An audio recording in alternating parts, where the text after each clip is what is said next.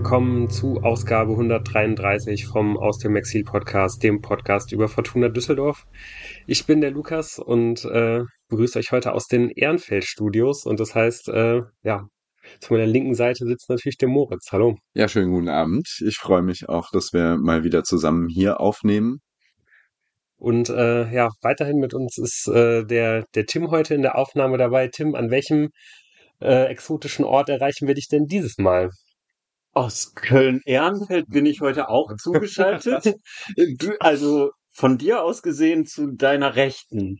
Das ist wunderschön, mit euch beiden hier aufzunehmen. Ganz genau. Äh, zum ersten Mal seit sehr langem äh, ja, findet die ganze Podcast-Aufnahme äh, mal wieder aus einem Raum statt. Das äh, ja, ist wirklich auch schon lange nicht mehr passiert. Jan ist äh, diese, diese Woche leider nicht dabei. Der ist hoffentlich beim nächsten Mal wieder dabei. Ganz liebe Grüße an dieser Stelle. Aber ich glaube, auch wir drei kriegen das, glaube ich, ganz gut hin. Ähm, ja, hier ein bisschen en, entspannt über das zu, zu reden, was denn ja in den letzten Tagen bei der Fortuna so alles los gewesen ist, über das Hannover-Spiel, natürlich über den Abschied von Rufen Hennings und so weiter und so fort. Abschied ist, glaube ich, auch wirklich ein gutes Stichwort ähm, zu diesem Punkt der, der Saison. Geht es dann ja vor allen Dingen darum, ähm, wenn man sich nicht mehr mit sowas wie Aufstieg oder Abstieg beschäftigt. Welche Spieler kommen neu dazu? Welche werden vielleicht verlängert? Und eben auch besonders, welche Spieler verlassen äh, den, den Verein? Und da ähm, trifft es da jetzt im Augenblick ja nicht nur Ruven Hennings, sondern ja auch noch den einen oder anderen aus dem Kader, ähm, wo jetzt schon klar ist, dass sie die Fortuna verlassen. Ähm, es wurden fünf Spieler am, am Ende der, der letzten Partie gegen Hannover verabschiedet. Aber in, interessanterweise wurde auch ein Spieler, der den Verein verlässt, nicht verabschiedet und das ist Nana Ampoma. Tim, äh, warst du da, warst du da überrascht, dass man den gar nicht mehr in diese Verabschiedungszeremonie mit aufgenommen hat? Ja, durchaus. Also ich meine, der spielte natürlich in den Planungen von Fortuna in dieser Saison so gar keine Rolle. Also respektive, wir sprechen über die erste Mannschaft. Aber trotz allem wirft das für mich irgendwie die Frage auf, ähm, ja, wird der, wurde der am Ende der Saison der zweiten verabschiedet? Ich bin mir da nicht ganz so sicher. Also ich, äh, wenn, wenn das jemand, äh, der uns heute zuhört, äh, vielleicht aufklären könnte, dann wäre ich sehr dankbar, weil gar keine Verabschiedung wäre schon irgendwie ein komisches Zeichen. Schon ein bisschen eine harte Nummer, ne? Ja. Und auch, also so oder so, äh, ja, insgesamt eine eher bittere Geschichte. Wir kommen noch zu Geld bei Menschen, die uns gerade verlassen, aber Nana Ampoma hat seinerzeit auch irgendwie 3,6 Millionen oder sowas gekostet, war der bis dahin teuerste Neueinkauf der Vereinsgeschichte. Und wird eine Weile wahrscheinlich der teuerste Flop auf dem Transfermarkt bleiben. Uh, das ist jetzt natürlich schon, äh, dann nimmst du schon deinen Take zu David Kugnetzer voraus, den wir gleich auch noch besprechen werden. Sehr interessant, okay. Herzlich ähm, willkommen bei Werder Bremen. Ja, aber ich glaube, äh, die, die, die Dimension äh, des, des Flops ist natürlich eine, eine ganz, ganz andere gewesen. Da hat man sich viel mehr versprochen, sicherlich von, von beiden Seiten. Aber ich glaube ja, dass das Fortuna ihn jetzt halt nicht mal nicht mal mehr äh, mit einem äh, mit einem feuchten Händedruck halt irgendwie verabschiedet vor den Fans. Das das zeugt ja schon auch einfach davon, dass da das das Tischtuch schon seit sehr sehr langer Zeit zerschnitten ist und dass man ähm, ja, da einfach anscheinend überhaupt gar nicht zufrieden gewesen ist mit der, mit der Arbeitsweise, mit der Berufsausfassung des, des Spielers. Und ich bin ehrlicherweise wirklich sehr interessant, äh, sehr, sehr, äh, sehr gespannt darauf und sehr interessiert, wie, wie es mit Nana Amproma, dem Fußballspieler, weitergehen wird, wo der seine Karriere fortsetzt. Ja, ist crazy, ne? Mal gucken. Ja. Man hätte ihm ja so ein Bild von seinem 2 zu 1 im Testspiel äh, und einen Blumenstrauß noch überreichen können. Ja, bestimmt hat er auch mal ein Tor für die Profis geschossen. Ja, ja. Ne? Ich glaube aber auch wirklich nur im, im DFB-Pokal bei diesem Fünftligisten, wo man in die Verlängerung musste. Ich meine, da hat er ein Tor gemacht. Aber auch. kann ich mich auch täuschen? Äh, für die zweite hat er auf jeden Fall mal getroffen. Ähm, ja. ja. Aber ja. ja. viel, viel mehr ist uns eben nicht in Erinnerung und das sagt, glaube ich, dann eben auch relativ Das ist der letzte aus der Ghana Connection, der die Fortuna jetzt verlässt. Ja. Die, das hat leider insgesamt wirklich auch irgendwie nicht allzu gut funktioniert. Ja. Sehr schade. Ja. Sehr schade. Ja, ähm, wenn du jetzt wie die Ghana Connection schon ansprichst, äh, es geht ja noch jemand anderes, nämlich Kuchuba. Ähm, der, den man jetzt ja im weitesten Sinne noch dazu zählen könnte, wenn man wollte. Ähm, ja, auch da ähm, glaube ich, äh, haben sich beide Parteien mit Sicherheit was anderes vorgestellt. Das hat, das hat nicht wirklich gut funktioniert, relativ früh. Hat, glaube ich, Daniel Thune entschieden, dass äh, Kuchuba nicht, äh, nicht in sein System passt, vielleicht einfach auch noch nicht so weit ist. Und ähm, ja, der hat dann einfach sehr, sehr wenig Einsätze bekommen. Ähm, und ähm, ja, wird dann jetzt, glaube ich, einfach zurück nach England gehen und da muss man dann auch sehen, wie, wie es dann mit der, mit der Karriere weitergeht. Ähm, so steil nach oben, wie, wie das wahrscheinlich vor, vor, vor zwei, drei Jahren irgendwie mal noch gedacht war, wird es, wird es nicht laufen. Aber der ist ja auch noch jung und hat auch noch viel Zeit. Ja, also wir wünschen ihm an dieser Stelle alles Gute, weil manchmal ist es ja bei Spielern, die bei Fortuna nicht funktioniert haben, bei anderen Vereinen dann plötzlich ganz anders. Stimmt. Wir wünschen natürlich auch Nana ja. Ampoma alles Richtig. Gute. Also genau. das, das, möchte ich ja. überhaupt nicht ja. sagen, dass ich diesem Menschen was Schlechtes wünsche. Ähm, ja, aber bei Kutschuba ist wahrscheinlich auch für den Spieler bitter. Teure Laie. Ja. Ähm, nicht nur für den Spieler bitter auch für den Verein ist als Lückenfüller für äh, Khaled Narei, glaube ich, so ein bisschen haben, hat man sich das erhofft. Und er ist nicht der neue Khaled Narei geworden. Ja, ein Spieler, der ähm, zumindest in Teilen diese, diese Lücke füllen musste, nämlich irgendwie ähm, ja immer wieder Löcher auf den auf den Flügeln äh, stopfen musste, ähm, war Michael Karbovnik. Auch der wird den Verein letztendlich verlassen. Ähm, ja, bei Karbovnik sieht die Sache natürlich irgendwie ganz anders aus. Ähm, hat ein bisschen gebraucht, bis er bis er in Düsseldorf wirklich angekommen ist. Dann ähm, ja, aber teilweise gerade in der Bewegung nach vorne ähm, ja, dem, dem Spiel richtig seinen Stempel aufgedrückt. Ein unglaublich spektakulärer Spieler, äh, wenn, wenn der wirklich mal ans, ans Laufen kommt, ist er, glaube ich, von kaum äh, irgendeinem Gegenspieler, von kaum irgendeiner Mannschaft in der zweiten Liga wirklich vernünftig zu, zu verteidigen. Ähm, ja, aber das heißt halt eben auch, ähm, dass so ein Spieler einen gewissen Wert mit sich bringt, den, ja, den die Fortuna halt im Augenblick nicht in der Lage ist zu, zu bezahlen. Da ähm, ja, wird eine Millionensumme aufgerufen, die einfach für die Fortuna nicht, äh, nicht, nicht darstellbar ist im Augenblick, auch wenn man ihn natürlich gerne behalten würde. Und ähm, ja, darum wird er jetzt zunächst mal ähm, zurück in die, äh, die Premier League gehen. Beziehungsweise erstmal zu seinem Stammverein in die Premier, in, in, in die Premier League, ob er da wirklich ein, eingesetzt wird, ob er vielleicht irgendwie weiter verliehen wird oder verkauft wird. Das steht natürlich auf einem ganz anderen Blatt. Aber die Fortuna wird er erstmal verlassen und ähm, ja, und es ist ja schon noch erstmal ein deutliches Zeichen, dass man, ähm, ja, dass man ihn da jetzt erstmal verabschiedet hat. Ähm, anders als es jetzt zum Beispiel bei Jorrit Hendricks der Fall ist, wo ja auch der Vertrag ausläuft, aber wo man ja ganz klar gesagt hat, dass man noch in Gesprächen ist. Ähm, ja, und den man deswegen eben nicht in diese Verabschiedungszeremonie am Ende des Spiels mit einbezogen hat. Also die verschiedenen Abgänge lösen bei mir verschiedene Emotionen aus. Ähm, und bei Karbovnik zum Beispiel mit den Statements aus den letzten PKs, ähm, ich glaube, das hat mal jemand ganz treffend mit Halbangst beschrieben, das Gefühl, was ich gerade empfinde.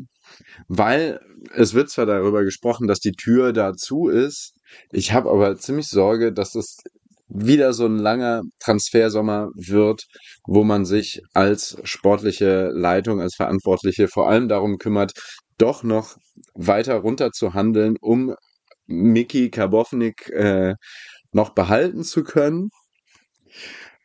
Und da dann auch alle Ressourcen bindet, die man halt in der ganzen Abteilung da so ver zur Verfügung hat. Und äh, dann schaffen wir das halt vier Tage vor Ablauf der ähm, Transferperiode doch noch Miki Karbovnik mit einem mit einem großen finanziellen Stunt äh, wieder zurück zur Fortuna zu holen. Und das ist dann einer von drei, die wir geholt haben. Der Rest ist halt geliehen und äh, soll in große Fußstapfen treten. Genau. Sondern endlich der Narei-Nachfolger ähm, wird dann, genau. Äh, ja, deswegen, man hat sich ja sehr drum bemüht, offensichtlich, und es wurde gesagt, dass eigentlich wird sich auch noch weiter bemüht. Und äh, das, das sorgt bei mir auf jeden Fall für so eine latente Panik, Weil ich mir durchaus vorstellen könnte, dass das jetzt sehr lange dauert und man dann sehr, sehr viel Geld ausgibt, ähm, wenn man es dann hinbekommt und doch, ja, wie gesagt, die Ressourcen bindet. So, solange tatsächlich äh, der abgebende Verein kein Interesse hat äh, an dem Spieler und ähm, möglicherweise auch nicht ganz schnell äh, Vereine in das Wettbieten um Mikhail Karbovnik einsteigen, die mit anderen finanziellen Mitteln ausgestattet sind als Fortuna, finde ich deine Theorie durchaus nachvollziehbar und deine Halbangst. Aber ähm, ich habe auch keinen Bock eigentlich, äh, Karbovnik äh, dann irgendwo beim äh, Bundesligisten oder einem starken Zweitligisten zu sehen. Dann soll er seine Brötchen woanders verdienen. Hauptsache, ähm, er spielt nicht nochmal gegen die Fortuna und äh, macht da dann das Spiel seines Lebens. Das fände ich schade. Ja, ich bin auf jeden Fall auch da sehr gespannt, wo es ihn hin verschlägt, weil ich glaube, sowohl die zweite Liga als auch besonders England ähm, sind eigentlich nicht die richtigen Ligen für ihn, weil er, ähm, ja, weil es ihm halt einfach körperlich teilweise ähm, ja doch ein bisschen fehlt. Also von daher würde wahrscheinlich wirklich eher sogar die Bundesliga Sinn für ihn machen, einfach weil die noch ein bisschen weniger körperlich ist, weil es da ein bisschen mehr noch auf, äh, auf, auf, auf Technik ankommt. Ähm, vielleicht kann man das einfach ein bisschen besser kaschieren, da, dass ihm einfach da die Körperlichkeit fehlt. Ähm, ja, vielleicht ist es dann ja irgendwie auch darstellbar, dass die Fortuna ihn im, äh, für die übernächste Saison verpflichtet. Ja. Aber das steht natürlich irgendwie nochmal auf einem ganz anderen Blatt. Aber auch da, glaube ich, kann man sagen, ähm, war auf jeden Fall cool, dass er da war. Äh, das hat hat immer wieder richtig Freude gemacht, dem zuzuschauen. Ein ähm, Spieler mit äh, ja wirklich äh, teils herausragendem individuellen Können, ein richtig, richtig äh, guter Zocker. Und ähm, ja, mal, mal, mal schauen. Also wer hoffentlich spätestens übernächste Saison äh, wieder ein Tor für die Fortuna zum 4, 1 zu 4 Anschlusstreffer erzielen darf als Ehrentreffer, äh, ist ja David Kognatski. Der ist jetzt fix bei Bremen. Habt ihr eine Reaktion darauf? ähm, ja, keine Ahnung. Dass er in die Bundesliga wechselt, äh, das, äh, ich habe keine anderslautenden Gerüchte gelesen. So, es waren immer unterschiedlichste Bundesliga-Vereine, die an ihm interessiert waren. Und es gibt unsympathischere bundesliga Absolut. Also meine erste Reaktion, als es dann wirklich safe war, war einfach Hauptsache nicht fucking Union Berlin. So, das braucht man wirklich einfach nicht. Ja. ja ich, ich glaube, es gab noch ein Gerücht mit, mit äh, Freiburg auch. Das hätte ich auch gesagt von Ist mir okay. Aus. Ja. Ja. Ja, aber du hast komplett recht. Hauptsache nicht Union Berlin. Ich glaube, wenn ich halt gesehen hätte, wie David Kowalski irgendein Doppelpack in der Champions League für Union Berlin schnürt, da hätte sich mir wirklich komplett der Magen umgedreht. Also, ja, auch da, ähm, ja, wir hatten ja gerade das Thema Transferflops, äh, ähm, ja, mit Sicherheit über die, über die Dauer der Zeit, äh, ähm, keine, keine gute Liaison. Trotzdem sehen ja, glaube ich, wir Düsseldorfer ihn schon irgendwie sehr auch als unseren Jungen irgendwie an. Wir, man konnte es ja schon auch immer sehr nachvollziehen, wie sehr er mit sich gehadert hat, wie sehr er mit dem Misserfolg der Mannschaft teilweise gehadert hat. Ist natürlich nicht immer so ähm, ja die beste Herangehensweise, aber ähm, ja, man kann sich da als Fan ja schon auch irgendwie immer so ein bisschen wiedererkennen, auch wenn man gleichzeitig dran verzweifelt. Und ähm, ja, äh, auch wenn es einem jetzt natürlich, wenn es wenn es jetzt einfach so richtig unglücklich ist, dass er natürlich ausgerechnet im letzten Jahr dann auf einmal zu großer Form aufläuft, ist es dann ja doch irgendwie ganz schön, dass man, dass man sich dann halt irgendwie so trennt, dass man dann halt irgendwie dann letztendlich doch nochmal gesehen hat, warum man eigentlich dieses ganze Geld für ihn, für ihn ausgegeben hat und dass er halt dann ja doch nochmal wirklich alles vertut hat in dieser Saison, um ähm, ja der Fortuna zu helfen, ihre Ziele zu erreichen. An David Kowniatski hat es in diesem Jahr mit Sicherheit nicht gelegen, dass die Fortuna nicht aufgestiegen ist, sondern nee. äh, ja, David Kowniatski ist viel eher der, der Faktor dafür gewesen, dass die Fortuna nicht einfach irgendwo im Mittelfeld rumgekrebst ist. Ja. ja. Schade eigentlich, äh, dass der Vertrag ausläuft, weil ansonsten hätte man da jetzt noch ganz gut. Da hätte man echt Kasse machen können, jo. Jo, jo. Ja, leider ist das nicht der Fall. David Konatski wechselt ablösefrei zu, zu Werder Bremen und ja, ich glaube, wir, wir Fortunen sind auch schon auch ähm, ja extrem gespannt darauf und werden da mal mit einem halben Auge hinschauen, ob, äh, ob ja, welcher, welcher David Kovnatski da in, in, in Bremen auflaufen wird. Ob es der David Kovnatski der Saison 22, 23 sein wird oder der David Kovnatski von äh, 2018 bis 2022. Das, Ja, wobei, äh, da hat er doch eine gute Hinrunde, äh, äh, gute Rückrunde, oder? Wegen der hat man ihn doch verpflichtet. 2018. Naja. Wir wünschen auch David Kovnatski alles Gute. Selbstverständlich. Ja. Haupt- Hauptsache, äh, er trifft nicht irgendwie im DFB-Pokal gegen Fortuna. Doch, doch, zum 1 zu 4 Ehrentreffer. Ist auch im DFB-Pokal, auch nächstes Jahr schon. Finde ich okay. Ja, Spieler 4, der, äh, der verabschiedet wurde und äh, ist, ist Raphael Wolf. Ähm, ja, das ist auch dann wie schon eine ganze Zeit, die, die da zu Ende geht, die, die Raphael Wolf bei der Fortuna verbracht hat und eben auch eine sehr bewegte Zeit. Ähm, ist hier Stammtorwart geworden, ähm, hat die Fortuna als Stammtorwart eben zum Aufstieg geführt. Dann aber ähm, ja diese diese furchtbare Verletzung ent, äh, er, erlitten, die ihn super lange Zeit rausgenommen hat und er hat es dann irgendwie geschafft, sich sich zurück zu, zu kämpfen, nicht zu verzweifeln und ich glaube ja allein deswegen ähm, ja sind die Fortuna und Raphael, Raphael Wolf sich halt irgendwie ähm, ja schon schon sehr nah und sehr sehr eng verbunden konnte man auch merken beim beim beim Abschied, dass er glaube ich weiß, was er was er an der Fortuna gehabt hat in dieser Zeit und ähm, ja, auch die, die paar Worte, der, die, die er gesagt hat, war irgendwie, fand ich sehr, sehr angenehm zu hören. Richtig guter Typ, äh, glaube ich, auch jemand, der hier, der, der hier eben richtig angekommen ist und ja, einfach auch unglaublich angenehm zu sehen, dass er, dass er es halt geschafft hat, irgendwie diese, diese Verletzung zu über, zu überwinden. Das war, glaube ich, wirklich keine, keine leichte Zeit. Das wünscht man einfach niemandem und jemand, der, ähm, der sich dann hier erst, erst als zweiter Torwart, dann als dritter Torwart immer hinten angestellt hat, nicht gemosert hat, glaube ich, immer gute Mann äh, Stimmung in die Mannschaft gebracht hat und ähm, ja, jetzt eben sein verdientes Karriereende, glaube ich, in Angriff nimmt. Äh, verschiedene Sachen. War das nicht so eine Viruserkrankung, aufgrund derer er dann diese Gleichgewichtssachen hatte? Ich weiß es nicht mehr genau.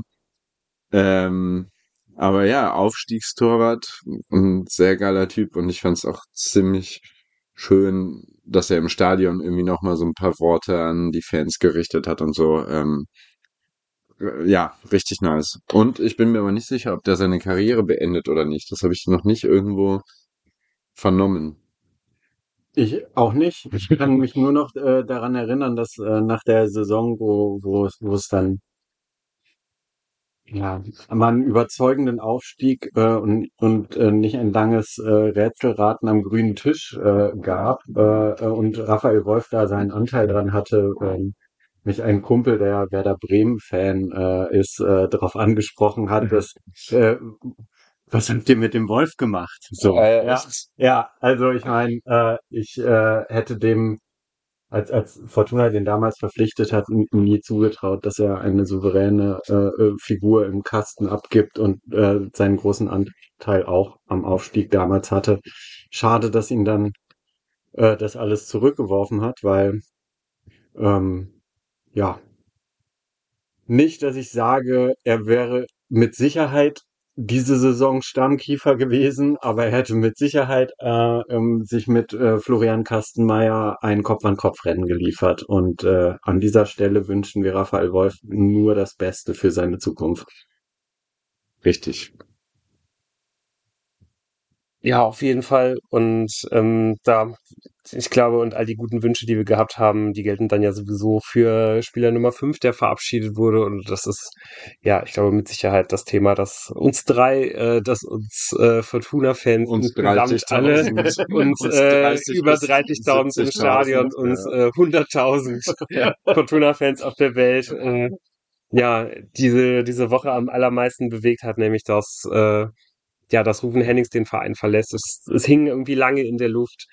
Ähm, ja, lange konnte man ja vielleicht schon irgendwie noch hoffen, ähm, dass diese äh, Presseberichte, die ähm, ja auf, auf durchgestochenen Informationen vom Verein beruhten, dass man wohl eher plante, den, den, den Vertrag mit Hennings nicht zu verlängern, dass es vielleicht ein bisschen äh, einfach Vertragsgebaren aus Sicht des Vereins war, war es aber nicht. Letztendlich hat man ihm dann rechtzeitig vor dem letzten Heimspiel ähm, mitgeteilt, dass man, dass man eben nicht mehr mit ihm plant, um ihm halt eben diese Verabschiedung halt noch ähm, ja noch zu gönnen und ähm, ja und letztendlich war das dann ja auch einfach eine unglaublich stimmungsvolle Verabschiedung, muss ich sagen. Also das hat ja eigentlich auch dieses ganze Spiel überschattet.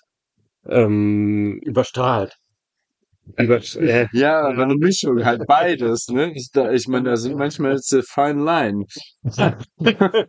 Absolut. Im Grunde, Im Grunde trifft es genau das, weil genau dieser, dieser ganze Moment, äh, ähm, ja, ist schon irgendwie einfach alles sehr, sehr, sehr bittersüß so. Also man, mhm. und das konnte man auch merken in den, in den Worten, die er gewählt hat. Äh, ähm, ja, es war einfach es war einfach zu hören, es war einfach zu sehen, diese unglaubliche Dankbarkeit für die Zeit, die, äh, die er bei der Fortuna genießen durfte. Und ja, aber dann halt eben auch diese, diese Enttäuschung, dass man halt eben nicht mehr mit ihm plant. Und ähm, ja, ich, ich, ich merke, dass ich, dass ich halt irgendwie auch selber im Grunde genommen ähm, absolut zwiegespalten bin darüber, wie ich, wie ich, wie ich da fühle, weil, weil ich halt merke, dass ich, glaube ich, gar nicht in der Lage bin, da irgendwie wirklich objektiv drauf zu schauen, sondern dass, glaube ich, die, die, die emotionale Sicht da einfach so, so stark überwiegt, dass ich es, dass ich es einfach zum Kotzen finde. Ja, aber die ist auch fucking wichtig. Also ich, ich finde es schwer. Also wir hatten jetzt so ein paar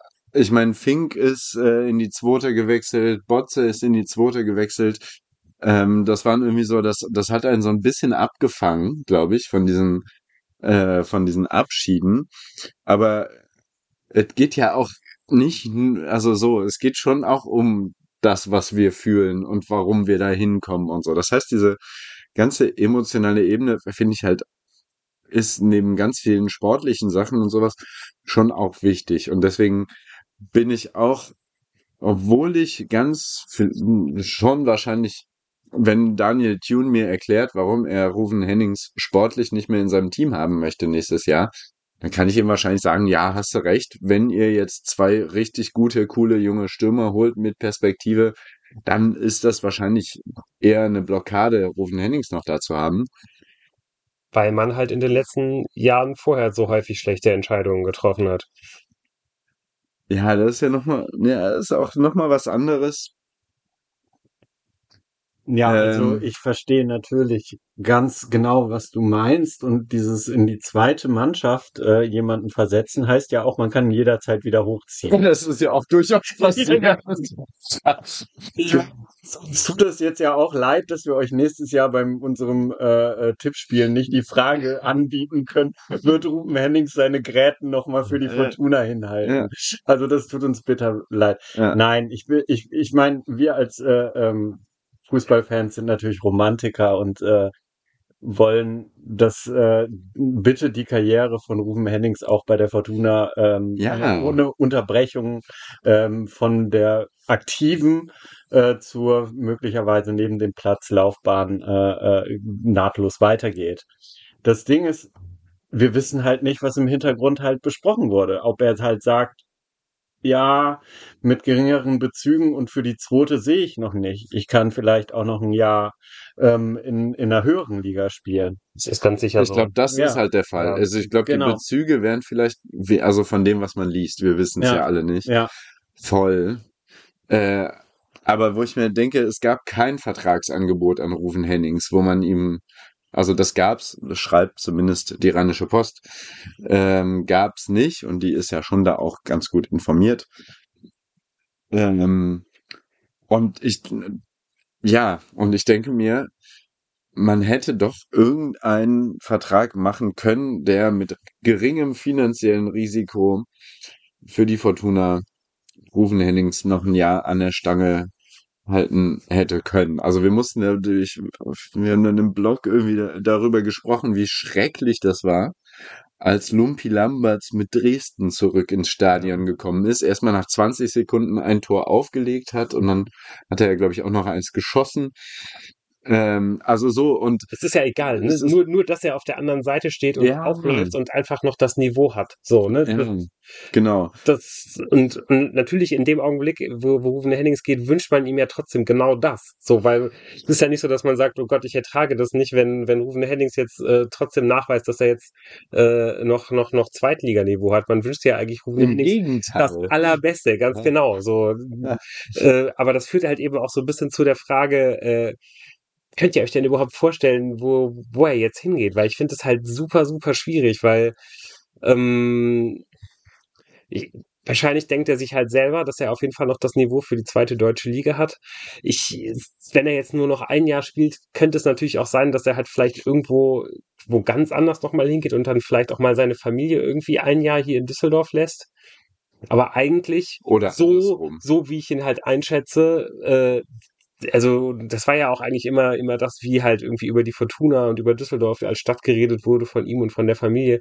Man will ja nicht wegziehen, so. Die Familie ist hier verwurzelt und deswegen wird er ja eigentlich, wahrscheinlich denke ich, auch nicht allzu weit weg den, den nächsten Arbeitgeber suchen.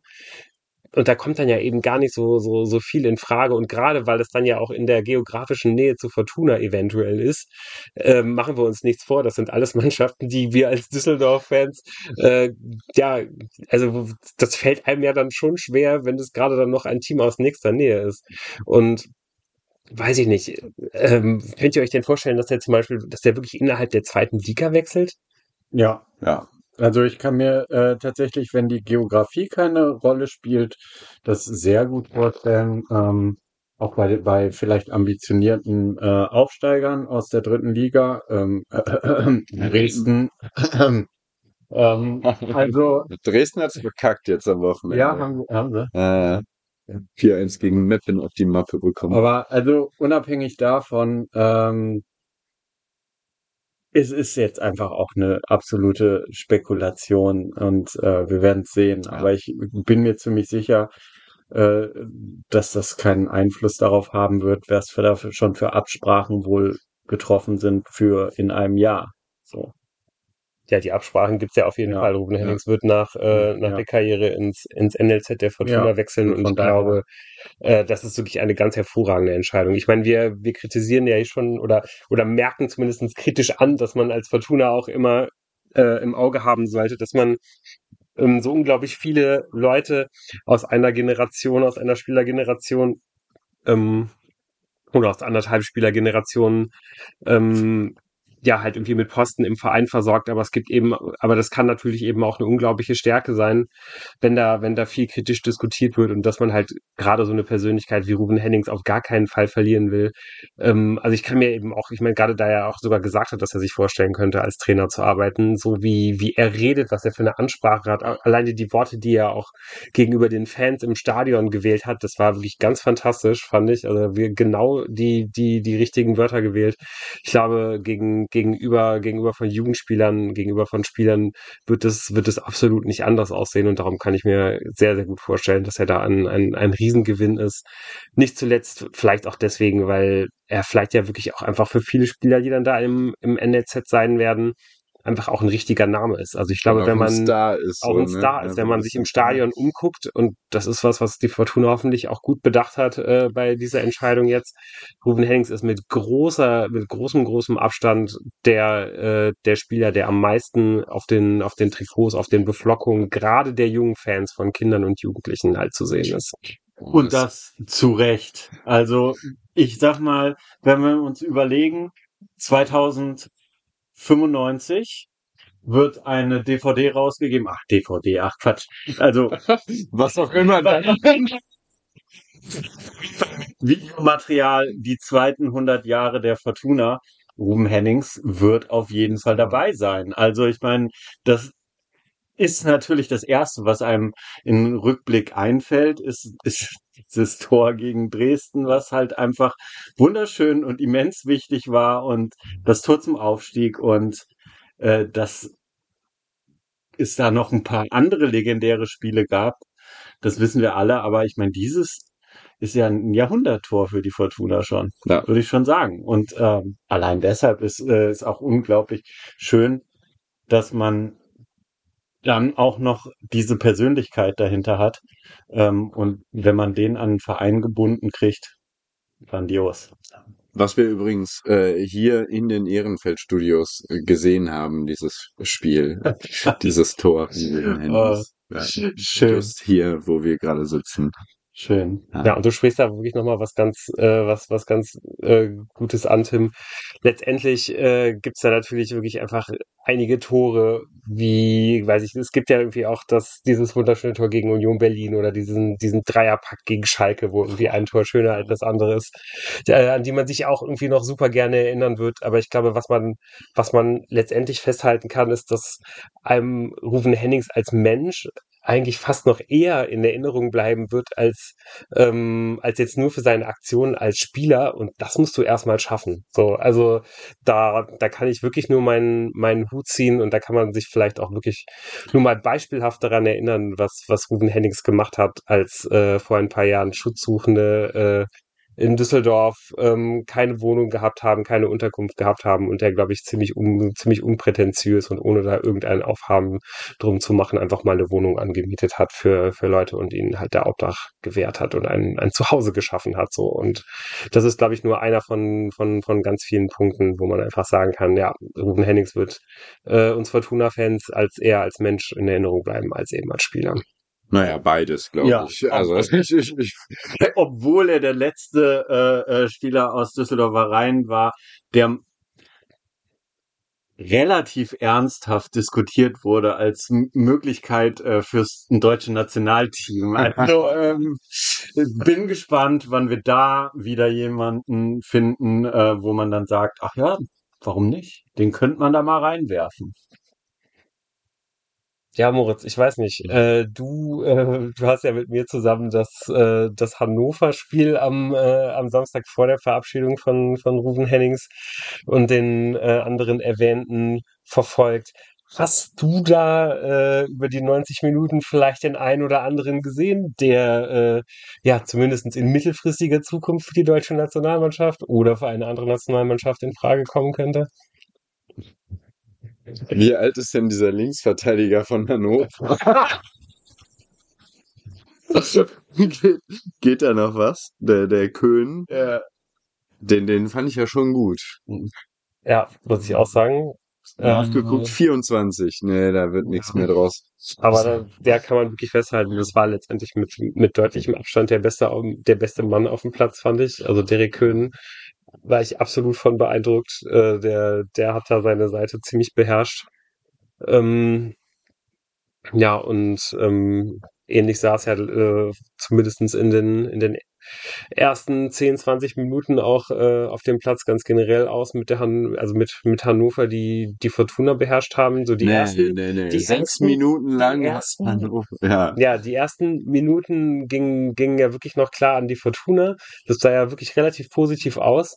Und ich weiß nicht, kannst, kannst du dir das erklären, Moritz, warum das dann auf einmal nach ein paar Minuten einfach komplett, komplett abgeschnitten war? Nein. Äh, aber was es hat halt zweimal gut geklappt, über die Außen äh, an die Auslinie zu kommen und in die Mitte zu spielen. Und ich möchte es nicht komplett darauf, äh, mich nicht komplett darauf einschießen, aber das zentrale defensive Mittelfeld der Fortuna war wirklich ein Riesenloch und es haben beide da Spielenden, der eine hatte eine Maske auf und konnte vielleicht auch gar nicht so richtig gucken. Und der andere war, glaube ich, einfach nicht so im Spiel und äh, so. Deswegen haben sich da, glaube ich, einfach sehr viele so Lücken ergeben, die mit einer Doppel-6 eigentlich sich nicht ergeben sollten. Und dann steht es halt plötzlich 2-0, weil zweimal so Bälle einfach da relativ easy an die Strafraumkante kommen. Ja, also ich fand es auch relativ bemerkenswert, dass, äh, dass halt einfach das defensive Mittelfeld der Fortuna es einfach nicht mit dem von, von Hannover auf, äh, aufnehmen konnte. Wie du sagst, komplett verständlich eigentlich, wenn, wenn eigentlich die ersten drei Optionen fürs zentrale Mittelfeld fehlen, die vierte Option sich gerade vor ein paar Tagen frisch die Nase gebrochen hat Ja. und äh, Die ähm, fünfte halt die, 17 die ist. fünfte 17 Jahre alt ist. Also ich Ja. glaube, äh, Ähm, ja, Eli Fernandes Neto hatte mit Sicherheit irgendwie nicht sein bestes Spiel bisher im, im Trikot der Fortuna, aber ähm, ja, leider Gottes war halt ähm, Tim, Tim Oberdorf als, als Ankersechser ähm, ja sogar noch derjenige im Mittelfeld, der einen weitaus schlechteren Tag sogar noch ähm, erwischt hatte, sich, sich immer wieder hat rauslocken lassen, ähm, ja, den, den ein oder anderen wichtigen Zweikampf dann verloren hat. Ähm, ja, da, dazu hatte André Hoffmann auch nicht, ähm, ja, nicht den besten Tag gerade in der, in der ersten Halbzeit. Und ähm, ja, das hat dann letztendlich einfach darin, darin resultiert, dass gerade die, die, äh, die rechte Seite der Fortuna, die halbrechte Verteidigungsseite, immer wieder kollabiert ist. Da hat Hannover dann einfach eiskalt reingespielt. Und ähm, ja, exemplarisch vielleicht irgendwie das, das, äh, das Tor zum, zum, zum 1 zu 0, wo, wo da einfach eine Riesenlücke herrscht. Letztendlich äh, stehen dann da, glaube ich, fünf Fortuna-Spieler auf einer Linie, zwei Hannover-Spieler im, im Strafraum am Ende, aber weil einfach André Hoffmann einen komplett luftleeren Raum deckt, äh, ist dann, ähm, ist dann Cedric Teucher trotzdem halt irgendwie frei und, und kann da irgendwie relaxed sich drehen und einschieben. Ähm, ja, man, man hätte sich gewünscht, dass es da, dass es irgendwelche Optionen gibt, um da vielleicht relativ früh mal zu reagieren. Aber letztendlich gab es diese, äh, gab es diese Option ja eigentlich auch nicht auf der Bank. Ähm, ich glaube, irgendwann hat man ja in der zweiten Halbzeit dann nochmal mal Matthias Zimmermann ins, ins defensive Mittelfeld gezogen. Aber ähm, ja, das hat dann nochmal so, so, so stellenweise zumindest ein bisschen Stabilität reingebracht. Ähm, man, man hat dann David Kovnatski noch auf die Doppelacht gezogen für eine Viertelstunde in der zweiten Halbzeit, der das sogar ziemlich gut gemacht hat, muss ich ehrlich ja, weil der sagen. Halt ja auch passen kann und was natürlich, ja, das schon. also ne, der hat irgendwie die Körperlichkeit reingebracht, der hat die, der, der hat so ein bisschen die, äh, die, die strategische Sicht mit reingebracht. Ich fand es wirklich äh, eine, eine extrem interessante Sache, aber das kannst du natürlich auch an einem, einem 33. Spieltag machen, wenn Hannover, die sich in der ersten Halbzeit halt irgendwie auch komplett müde gerannt haben, dann in der zweiten Halbzeit irgendwie auch ähm, vielleicht nicht mehr so ganz am, am eng war, äh, eng, enger Mann waren, vielleicht nicht mehr ganz die weiten Wege gemacht haben. Und das war eben auch einer der Gründe dafür, warum Fortuna dann letztendlich auch besser ins Spiel gekommen ist. Ja, ich denke mal, äh, Werder Bremen plant äh, Kovnatski mit Sicherheit auf der auf der Acht ein. Also ich meine, ne, als Rechtsverteidiger. Der hat ja, Schulowski hat ja schon Friedhelm Funkel eigentlich dafür verantwortlich gemacht, dass seine Karriere nicht bei Barca ähm, ja, jetzt, also beziehungsweise weitergeht gerade. Weil er eigentlich Rechtsverteidiger ist. Weil er, nee, andersrum, weil Friedhelm Funkel ihn halt auch als Rechtsverteidiger und dann Linksverteidiger. Also Linksverteidiger, ja. Ich meine, das stimmt ja auch, der hat ja auch ja. da verrückte Positionen gespielt. Egal. Ja. ja. Äh, Ähm, ja. Ja, man kann das auf jeden Fall, glaube ich, äh, Felix Klaus noch mal ein bisschen hervorheben, der mit zwei Toren und äh, einer Vorlage schon echt einen Sahnetag hatte. Ja, obwohl das erste Tor, also dass er da unter die Latte geht und noch reinfällt, ja. Das ist es. Es ist halt ja, über über die Saison verdient man sich sowas. Finde ich auch. Und auch in diesem Spiel ja, hat sich vor allem Felix Klaus das auch verdient. Ja. Ähm, ja, haben wir, ich erinnere mich gerade nicht an dieses, ach so, dieses zweite Tor war halt auch wieder so mit Halbfahne verdeckt. Ähm, irgendwie ein Abschluss aus dem 16er Tor. Ja, auch da, glaube ich, eine gute, gute Verlagerung von Appelkamp halt irgendwie vorher auf die linke Seite. Man, Achso, nee, ich war jetzt bei Hannover, dann, beim Hannover 2, 2 zu 1, aber egal. Ja, aber ist gut, wir, wir können gerne zum 2 zu 2. Ja, ich glaube, das, das 1 zu 0 und das 2 zu 0 von Hannover kann man ja eigentlich wirklich fast in einem Aufwand irgendwie besprechen, weil es einfach irgendwie so ähnliche, ja. so ähnliche Strukturen sind, weil es irgendwie so ähnlich fällt. Äh, ja, das zweite, der, der Anschlusstreffer für die Fortuna dann irgendwie durch eine, durch eine Standardsituation, das ist ja schon gesagt, Klaus trifft dann da endlich mal ja. den Ball äh, voll und ganz hervorragend äh, bei, bei seinem zweiten Tor ähm, ja, nach der guten Verlagerung von Appelkamp sieht man dann halt irgendwie auch mal, wie, wie gut es ist, wenn man halt einen, einen Linksfuß auf der Linksverteidigerposition hat. Äh, Gavory, der ähm, ja einige, einige gute Flanken halt irgendwie reingeschlagen hat. Gute Läufe, gute, gute Sprints angezogen hat und so. Der, dem wird ja immer vorgeworfen, dass der offensiv so wenig bringt. Ich fand schon, dass der so ein paar sehr gute Sprints da hatte und ein paar gute Läufer hatte. Also ich habe tatsächlich es deshalb halte ich mich gerade auch so zurück, äh, das Spiel nicht komplett sehen können.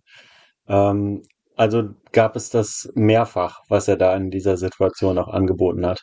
Ja, er hat zumindest, also er hat nicht immer den Ball dann auch bekommen, fand mhm. ich, aber er mhm. hat immer wieder diesen, den Raum, den er plötzlich vor sich hatte, wahrgenommen, gesehen und äh, ist gelaufen und hat dann aber auch manchmal den Ball nicht bekommen und so. Aber das ist schön zu sehen, weil sich das ja, seitdem er wieder dabei ist, jetzt äh, nach und nach äh, zeigt, dass er nicht der Spieler ist, den, den ich vor der Verletzung in ihm gesehen habe. Wer war das? Ähm, das war ein defensiv ausgerichteterer Spieler. Ist er ja auch, aber er hat auch. Ja, aber, ja, er, aber er muss ein bisschen, er kann da vielleicht ja, kriegt Tune ja, ihn dahin. Ja. Also ich weiß nicht, ich würde irgendwie sagen, es ist, es ist nicht Nicolas Gavory, ja, irgendwie generell, also ich, also mein Fazit, glaube ich, wäre, wenn ich jetzt irgendwie über ihn urteilen müsste, ist, ist dass Gavory auf jeden Fall offensiv stärker ist, als er defensiv stark ist.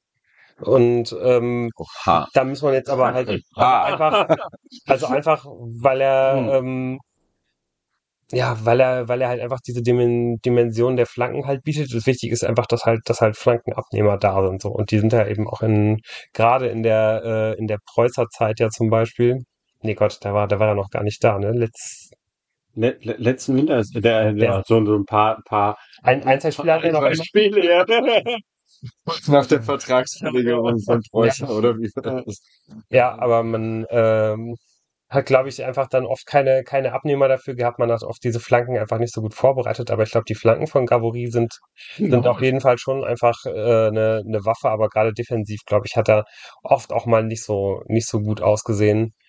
Ähm, hat aber vielleicht dann ja auch wirklich genau wie, wie es halt so ein Spiel gegen Hamburg gewesen ist, wo man ihn ja äh, ja, wo er sich dann ja diese, diese schlimme Verletzung irgendwie ähm, eingefahren hat, die ihn jetzt so lange rausgenommen hat, ähm, ja auch einfach immer mal wieder äh, ja, hat spielen müssen, auch wenn er vielleicht irgendwie nicht komplett fit gewesen ist, einfach weil es halt keine Alternative gegeben hat. Und ja, da kann man vielleicht dann ja auch für die nächste Saison hoffen, äh, hoffen, dass es dann letztendlich nochmal einen weiteren Linksverteidiger im, im Kader geben wird, der, der halt diesen Kampf aufnehmen kann.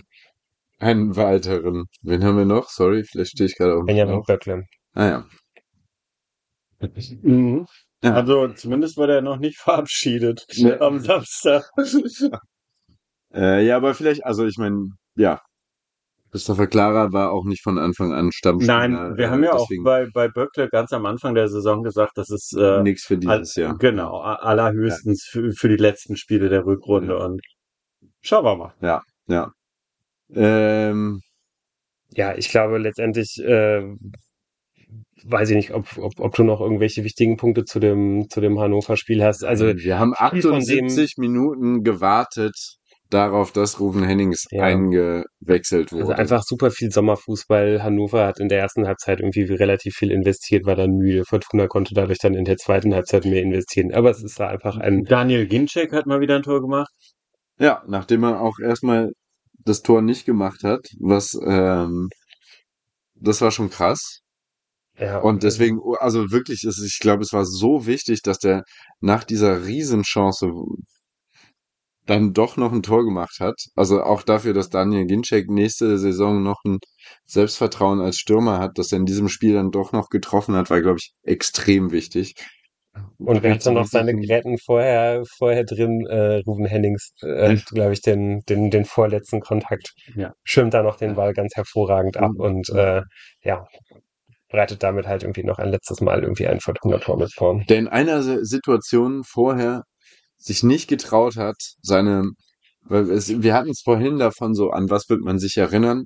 Also an natürlich linke Klebe, an viele Elfmeter und an Hackentricks. Mhm. Also wie viele Hackentricks und Weiterleitungen mit der Hacke hat Ruben Hennings in seiner Karriere bei Fortuna gespielt. Er hat den Moment, weil es gab diesen Moment, äh, jetzt leider im letzten Spiel hat er es verpasst, weil das war eigentlich genau die, jetzt muss doch die Hacke kommen, lieber Ruben. Naja, aber ich meine, er hat ja noch ein Spiel, ne? Das stimmt. Ja.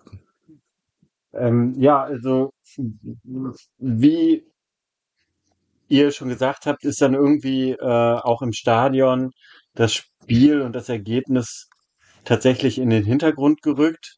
Wie äh, traurig, Lou, bist du jetzt, dass die 60 Punkte nicht mehr erreicht werden können?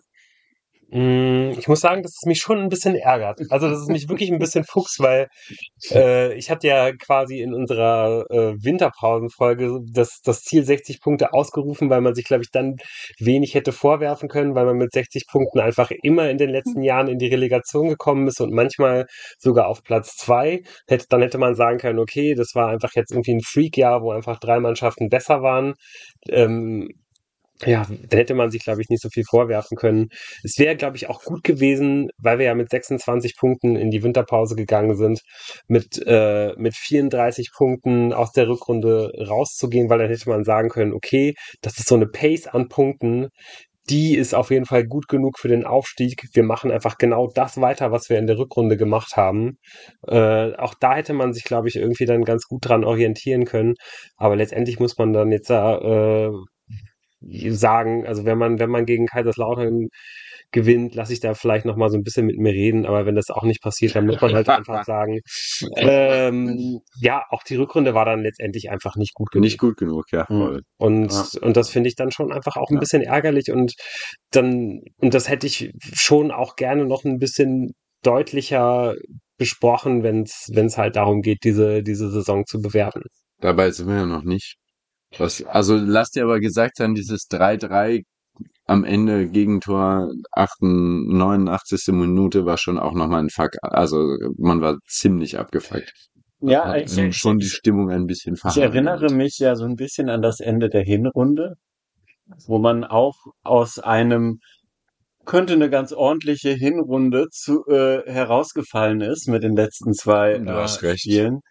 Ähm, und ich sag mal, Kaiserslautern, äh, glaube ich, auch eine extrem schlechte Bilanz zuletzt und möchte sich jetzt von den Fans auch nochmal irgendwie äh, mit einem Hallo, äh, wir sind nächstes Jahr nicht Abstiegskandidat Nummer eins äh, verabschieden. Ähm, und da bin ich auch nicht so sicher, inwiefern äh, das am Wochenende unbedingt eine leichte Partie sein wird. Ähm, aber bevor Lou uns da vielleicht noch ein, zwei Sätze zu sagen kann, ähm, zwei Sätze kannst du mir da, da doch zu sagen. Ne? Kaiserslautern hat auf jeden Fall in der Rückrunde, glaube ich, am schlechtesten performt, wenn ich das gesehen habe. Ja, ist es so. Letzter in der Rückrundentabelle und mhm. ähm, der Trainer hat das auch schon mal ähm, äh, kritisch angesprochen, nur weil die Hinrunde so gut gelaufen ist, ähm, äh, darf das eigentlich einem ersten FC Kaiserslautern nicht passieren und die an der an der Ehre gepackt quasi. Und ich bin mir nicht sicher, ähm, ob und das wollte ich euch jetzt nochmal fragen, weil ich nicht das ganze Spiel gesehen habe, würdet ihr sagen, dass das am Wochenende zwar ein wild, so ein wildes 3-3 war, dass man aber auch schon gesehen hat, irgendwie, dass ähm, der Drops äh, gelutscht ist, die Saison vorbei ist und ähm, man nicht mehr bei 100 Prozent, sondern bei 98 Prozent äh, Konzentration und Einsatz war. Absolut. Also gerade ja. so von wegen die die die Punkte Körperlichkeit und äh, ähm, Konzentration bis ins, ins letzte bisschen. Ähm, da da hat es da hat's bei beiden Mannschaften mhm. stellenweise gefehlt. Nicht über die ganze Zeit, aber ähm, ja, aber halt immer mal wieder. Und ich meine, auch, auch Hannover hatte noch zwei, drei hundertprozentige Chancen. Die Fortuna hatte noch äh, ähm, ein paar wirklich riesige Chancen. Du hast ja die eine wirklich hundertprozentige Chance von Ginczek schon angesprochen, Moritz. Also ähm, das, das Spiel kann auf jeden Fall auch 5 zu 5 ausgehen. Ja, und, voll. und das passiert mhm. einfach eben dadurch, dass einfach gewisse mannschaftliche ähm, ähm, ja, Funktionsweisen da im, im Kollektiv halt einfach nicht mehr hundertprozentig funktionieren. Und ähm, ja, das einfach auch da gerade im Mittelfeld einfach nicht mehr komplett ähm, auf den Mann körperlich gegangen wird, sondern dass dann vielleicht dann doch eher mal die, die ein, die ein, zwei Prozent halt irgendwie weniger reingeworfen werden. Und das ist, glaube ich, dann letztendlich halt auch okay. Auch wenn es natürlich wirklich äh, richtig bitter ist, weil ähm, ja, ob man jetzt am Ende Sechster, Fünfter oder Vierter wird für die Fortuna ähm, in der TV-Geldtabelle ja wirklich dann auch noch einen relativ großen Einfluss haben kann. Voll. Also geldmäßig ähm, ein bisschen traurig.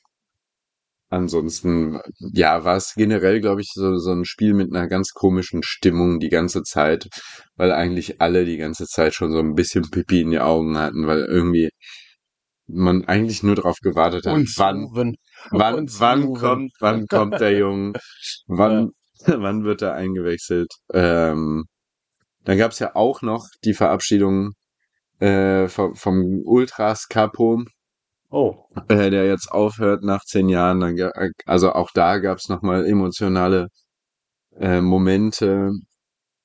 Auch da muss man vielleicht einfach sagen, ähm, es ist schon auch eine große Nummer, das über so viele Jahre äh, zu machen und so. Also ganz viel Umbruch.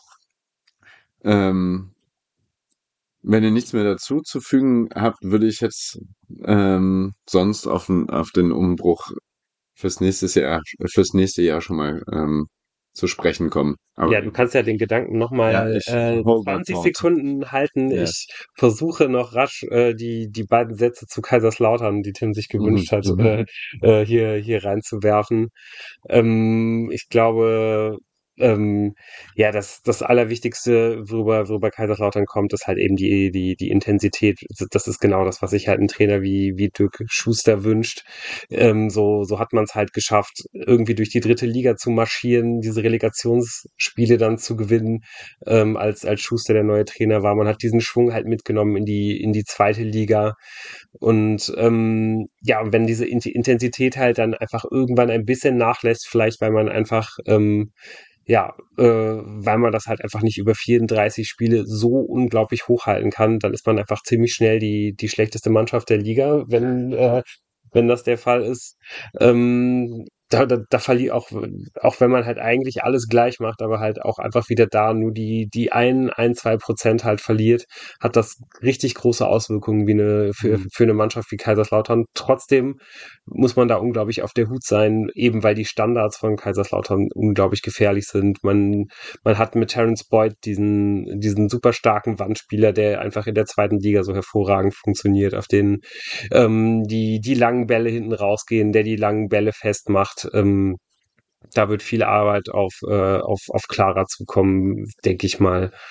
Und ähm, ja, wo man einfach immer aufpassen muss, ist, äh, sind natürlich die Konter, weil Kaiserslautern sehr tief steht und ähm, lange Zeit die beste Kontermannschaft der, der zweiten Liga gewesen ist. Vielleicht ist man da statistisch, äh, statistisch auch immer noch, nur im Augenblick schafft man es eben einfach nicht mehr auf dem hohen Niveau, die, die Konter so, so gut auszuspielen.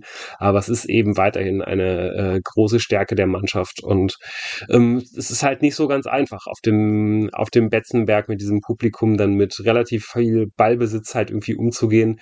Gerade äh, als Mannschaft äh, wie, die, wie die Fortuna, wo wir schon drüber geredet haben, was sind im Augenblick die Optionen im zentralen Mittelfeld?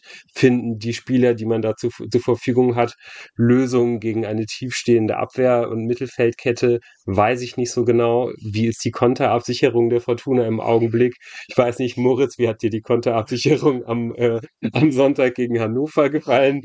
Wahrscheinlich ähnlich gut wie mir. Mitte, genau. Mittel, richtig. Also von daher äh, ist es, glaube ich, wirklich, äh, wie du auch schon gesagt hast, Tim, keine leichte Aufgabe. genau. Aber ich muss es nochmal sagen, als der Spielplan rauskam, man hat sich doch einfach nur gewünscht, dass es an diesem letzten Spieltag auf dem Betzenberg noch um irgendwas geht und nicht nur um fucking Fernsehgeld. Das hat man sich aber auch gewünscht am Ende der Hinrunde. Ja. Also da war das ja auch noch irgendwie ein realistisches Ding. Hm. Aber Ja, gut, ja. es ist nun, wie es ist. Es geht für Kaiserslautern nur noch um die Ehre, an der sie gepackt wurde, um bei Fortuna um ein bisschen Geld und wir werden nächste Woche besprechen, was draus geworden ist. Aber jetzt kommen wir noch zu was ganz anderem. Ja, genau. Äh, ein, ein ganz kleiner Teil hier noch zum Schluss. Moritz hat es schon angeteasert. Äh, es soll äh, ein bisschen darum gehen, wie die Fortuna vielleicht in der nächsten Saison schon, schon aussehen könnte. Und ich glaube, Moritz, dann müssen wir beide erzählen, wie wir den Tag vor dem Fortuna-Spiel verbracht haben. Was haben wir denn am Samstag so gemacht? Also wir waren im Dienste dieses Podcasts und für euch, liebe Hörerinnen und Hörer, ähm, haben wir uns auf die Weiterreise nach Köln-Höhenberg begeben, wo ähm, die Viktoria Köln gegen äh, den VfL Osnabrück ein äh, Heimspiel hatte. Natürlich aus zweierlei ähm, Gesichtspunkten war das interessant. Das eine Daniel Siebert, äh, Jamil Siebert, Jamil Siebert ähm, ist da mittlerweile echte Stammkraft ähm, bei Viktoria Köln, kommt jetzt zurück, rechter Verteidiger aus einer Dreierkette, also rechter Innenverteidiger. Ja. Ähm, hat gefühlt fünf Meter Luftlinie von uns sein Zelt aufgebaut äh, im, auf dem Platz. Also wir waren sehr nah dran und konnten ihn zumindest die erste Halbzeit sehr, sehr gut beobachten. Und es war ja so, so, so ein mehr, mehrschichtiges Ding. Es geht ja auch um die Zukunft der Fortuna im Sinne von gegen wen spielen wir nächstes Jahr. Mhm. Da hat mit diesem, also Osnabrück hat 2-0 gewonnen. Ähm, und Daniel Siebert war, glaube ich, Jamil. Jamil Siebert, Daniel Thune. Ähm, wir, haben, wir haben da ganz viele Theorien zu, aber Jamil Siebert war der alles entscheidende Mann auf dem Spielfeld. Ähm, in allen Belangen einfach Spiel absolut spielentscheidend, was dieser Mann gezeigt Aber keine hat. spielentscheidenden Fehler, weil Osnabrück 2 zu 0 gewonnen hat. Ja, warte ab. Also natürlich gehst du, halt, gehst du halt zu so einem Spiel und hoffst dir halt irgendwie was zu sehen. Ähm, also ganz kurz noch, wir standen natürlich auf der Seite vom VfL Osnabrück, da ähm, Mirko hatte, hatten wir schon mal hier im Podcast, ähm, mit dem zusammen waren wir da. Ja, also das ist natürlich auch ein weiterer Grund, weswegen, weswegen wir da hingegangen sind, weil ja zumindest Teile hier von unserem Podcast, ähm, wenn man schon äh, leicht freundschaftliche äh, Gefühle für andere Vereine äh, empfinden muss, ähm, dann, dann ist es wahrscheinlich noch äh, ja eher beim, beim VfL Osnabrück so der Fall. Nicht zuletzt deswegen, ähm, ja, weil das ja eben auch der Herzensverein unseres Trainers ist. Und ich glaube, wenn der VfL Osnabrück aufsteigt, äh, dann ist Daniel Thune glücklich. Und wenn Daniel Thune glücklich ist, dann sind wir auch.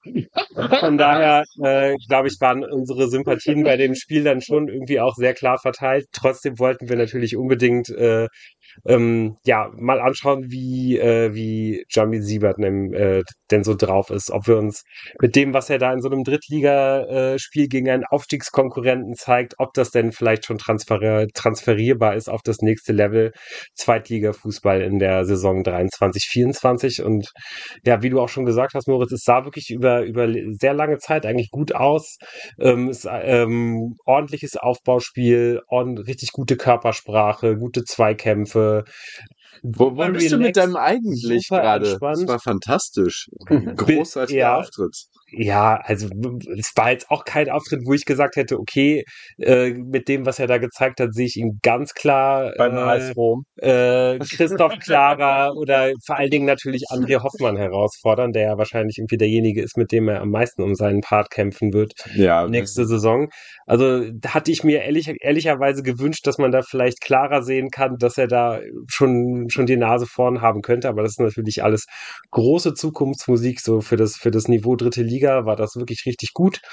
Bis zu, äh, ja, bis zu, bis zu einem Augenblick Anfang der zweiten Halbzeit, kurz nachdem er, ähm, ja halt nach, nach einem Fehler äh, seines Mitspielers äh, ein, ein taktisches Foul nehmen muss, kommt es dann und, und der dafür gelb sieht, kommt es dann zu der, zu der Szene, dass er sich das erste Mal so richtig nach vorne wagt äh, aus dem Auf, Aufbauspiel der Dreierkette. Zweite ähm, Mal, Entschuldigung zweite Mal. Dribbelt sich dann nach dribbelt vorne, zum zweiten. dribbelt sich dann nach vorne, äh, dringt in den Strafraum ein und ja, aus unserer Perspektive muss man sagen, weil wir genau die schlechte Sicht von, vom anderen, von der anderen Seite des Platzes hatten, sah es so aus, als ob er da relativ böse geklippt wird, äh, ihm die Beine weggezogen wurden. Aber letztendlich, äh, ja, entscheidet der Schiedsrichter auf, auf Schwalbe und schickt ihn mit Gelb-Rot vom Platz wenn man sich die Fernsehbilder nochmal anschaut, muss man sagen, das ist wirklich eine absolut dumm dreiste Schwalbe gewesen. Also äh, Andi Möller lässt grüßen, von daher absolut die richtige Entscheidung gewesen und von da an geht's dann auch bergab für, äh, für Viktoria Köln. Man geht in Führung durch den besten Mann auf dem Platz, Robert Tesche. Wer sich da noch erinnert, äh, kann vielleicht auch noch mal kurz schmunzeln. In der Abstiegssaison äh, 12, 13 in der Bundesliga hat er damals, ich glaube 14, mhm. äh, wir haben es noch nachgeschaut, 14 Spiele für die Fortuna gemacht. Grundsolider Spieler und ist jetzt mit äh, ja, Mitte, Ende 30 der, anscheinend der absolute Leistungsträger in der dritten Liga beim VfL Osnabrück. Ähm, fand ich, fand ich wirklich klasse, den zu sehen. Also keine Fehler gemacht, wusste immer, wann er das Tempo anziehen musste, wann er den äh, äh, Fuß auf den Ball stellen musste, wann er es langsam machen musste. So, ein, so eine Art Toni Kroos der dritten Liga. Also fand ich wirklich äh, klasse. Der köpft dann äh, eine, eine Ecke ins Tor und äh, ja, dann gewinnt Osnabrück. Und ja, letztendlich muss man eben traurigerweise festhalten, Jamil Siebert, der absolut entscheidende Mann, weil danach, nach dem Platzverweis, ging, ging eben nichts mehr für sein Team. Ja, ich finde es jetzt ein bisschen, also wir haben ja schon. Also Robert Tesche zurückholen? Robert, nee, äh, zwei Leute. Jamil Sieber zurückholen ist eine sehr gute Sache, bin mhm. ich von überzeugt. Ähm, außerdem ging dann bei uns äh, quasi noch die Verschwörungstheorie rum, dass Daniel Thune in der Halbzeit den Jamil mal angerufen hat und gesagt hat, okay, aber ich hätte schon gern Osnabrück wieder in der zweiten Liga. Ähm, komm, kriegst du hin, holst dir die zweite gelbe Karte. Ähm, Jamil Siebert ist schon voll auf der Linie, ist schon wieder fast bei Fortuna, hat sich dann mit dieser Schwalbe, hat dann dafür gesorgt, dass einfach der beste Mann den Platz verlassen musste. Äh, ich würde das, also vielleicht auf einer Linie mit Robert Tesche. Und ich versuche gerade den Namen rauszufinden, ähm, Wer, wer ja. Boamaka Simkella von, von, von Osnabrück. Also der wurde ja, glaube ich, sogar schon auch mal zu, zu Fortuna gerüchtet, aber ich glaube, an dem sind mittlerweile alle Zweitliga-Vereine interessiert. Also wirklich unfassbar. Aber Liga. nur wir haben Daniel Thune. Das ist richtig. Also, ich muss aber sagen, den Namen, den habe ich jetzt auch schon mehrfach gehört. Ja, also, aber wirklich ja, also mhm. falls man nochmal einscouten wollte, äh, dann ist uns der, der aufgefallen, aber ich ja. glaube, der ist halt eben auch allen schon aufgefallen. Ja. Ähm, aber ich ja. meine, ist es denn äh, tatsächlich nur eine Option wahrscheinlich äh, überhaupt, wenn Osnabrück nicht aufsteigt? Weiß ich nicht. Der ist 26? Nein, aber ich meine, ansonsten wird er wahrscheinlich bei Osnabrück bleiben. Also wenn er fürs Vierfache an Geld was immer noch die Hälfte von dem ist, was ein ehemaliger Wolfsburg-Spieler von äh, bei Fortuna verdient, zur Fortuna wechseln kann, dann wird er das doch machen. Der muss doch jetzt ja. seinen Karriereschritt machen. Ja, auch da, glaube ich, äh, müssen wir jetzt hier nicht noch weiter spek äh, spekulieren, nee, wo ein äh, Osnabrück-Spieler hinwechselt. Ähm, auch sonst würde ich sagen, weiß ich ehrlicherweise nicht so genau, ob, äh, ob das eine Sache ist, die, die wir nochmal müssen, äh, tun müssen, auch wenn das eigentlich sehr schön war, so dieses Drittliga-Fußball äh, in der Sonne irgendwie mal zu gucken. Aber als ich dann nach dem, äh, nach, also nach dem Torjubel, nach Robert Tesches 1 zu 0, Kölsch im Ohr hatte, äh, weil das durch den Block flog, ähm, musste ich ehrlicherweise schon ähm, die ein oder andere Entscheidung äh, hinterfragen, die ich da an diesem Tag getroffen hatte und vielleicht sogar dich in meinem Leben getroffen hatte. Das möchte ich nie wieder erleben müssen. Und, äh, Son Sonne im Gesicht, Kölsch im Ohr. Ja, ja.